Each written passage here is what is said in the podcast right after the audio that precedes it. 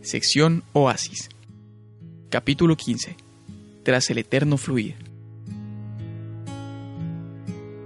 Es un hecho reconocido que el amplio lapso de tiempo nómada se caracterizó por un movimiento continuo de grupos humanos siguiendo las oscilaciones del péndulo de escasez y abundancia del agua y otros recursos.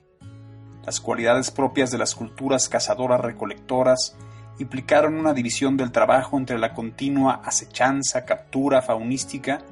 y en mayor medida la recolección de semillas, raíces, tallos, flores y hojas de distintas clases de vegetales. En ambos casos, la presencia o ausencia de agua era el factor fundamental que determinaba tiempos de movilidad o arraigo, regulados por el ciclo muchas veces irregular de las estaciones, dadas las particularidades orográficas y climáticas de esta península. Así, parece obvio que el tiempo nómada era un tiempo determinado por ciclos de lluvia y sequía, el asentamiento tentativo en torno a los arroyos o lugares de abundancia temporal y la recurrencia constante hacia ciertos cuerpos de agua permanente, tales como manantiales, oasis, pozas, batequis, etc. En este discurrir entre unos y otros sitios de capital importancia, denominados geosímbolos, se generaron espacios determinados por el propio viaje, engendrados por el continuo desplazamiento a través de paisajes particulares, característicos. Estos espacios aparentemente sin límites, salvo las costas, incluso tomando en cuenta aquellas islas que fueron habitadas, seguramente fuente de disputa y negociaciones entre los distintos grupos, tenían una clara referencia geográfica pero también simbólica en aquellos puntos donde el agua era posible. Estos lugares clave determinaban las rutas a seguir, los puntos de reunión en tiempos de abundancia, los sitios para abastecerse en momentos de escasez, las áreas de descanso y los refugios tanto geográficos como simbólicos. Muchos de estos sitios estuvieron ligados con el agua y algunos de los más importantes, como es el caso de aquellos donde se ubica el arte rupestre del cañón de Santa Teresa con los oasis es decir, con esas afloraciones de agua superficial que permanece viva durante todo el año, ya que surge de manantiales y otros tipos de afluentes con permanencia, muchos de los cuales todavía subsisten y alimentan la vida económica, social y cultural de varios poblados de la península. Dichos afloramientos de agua superficial o humedales supervivientes a la creciente sequía que marcó el transcurso del Pleistoceno al Holoceno son lo que denominamos oasis, pues constituyen la fuente original en ambos sentidos de la frase, el histórico y el simbólico, de la cual se desprenderían al menos dos momentos disímiles de la historia peninsular, el de los nativos nómadas que en ellos se abastecían y en torno a ellos muchas veces se agrupaban temporalmente, así como también el del régimen misional,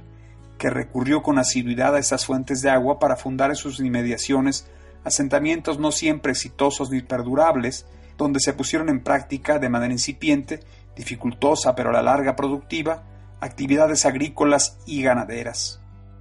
Desde el tiempo nómada de los nativos hasta el parcialmente fallido tiempo sedentario, su modelo también socialmente fallido en lo inmediato, aunque precursor de asentamientos posteriores, los oasis se mantuvieron y se mantienen hasta la actualidad a pesar de las transformaciones e incluso la incorporación de nuevas tecnologías para la irrigación y la extracción del agua, como uno de los núcleos materiales y simbólicos más representativos de la relación entre el hombre y su entorno.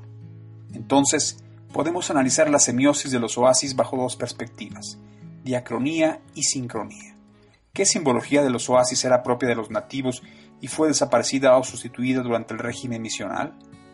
Qué elementos simbólicos de los oasis permanecieron a lo largo de este tiempo tan amplio y sobre todo tan crucialmente transformador, representado por la llegada de los primeros europeos hasta la consolidación de su predominio y la consecuente, aunque paulatina, desaparición o aculturación de los pobladores originales? Para responder al primer criterio, hay que voltear hacia el tiempo nómada y rastrear en sus vestigios, por ejemplo, dentro de los enclaves geosimbólicos, donde se encuentran los lienzos rupestres del Gran Mural.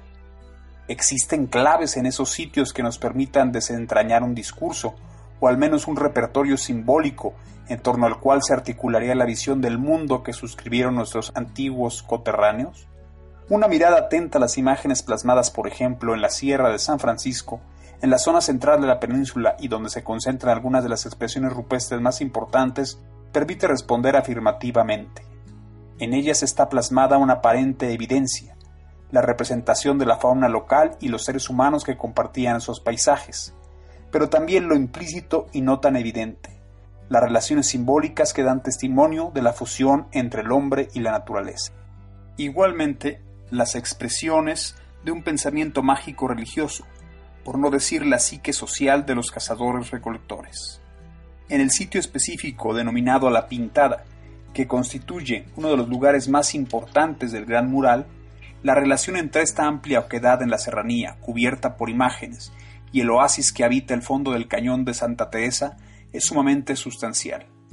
La ubicación misma del sitio mirando un punto estratégico desde el cual se domina completamente el cañón y se pudiera haber ejercido control o al menos una observación permanente del acceso al manantial que alimenta dicho oasis,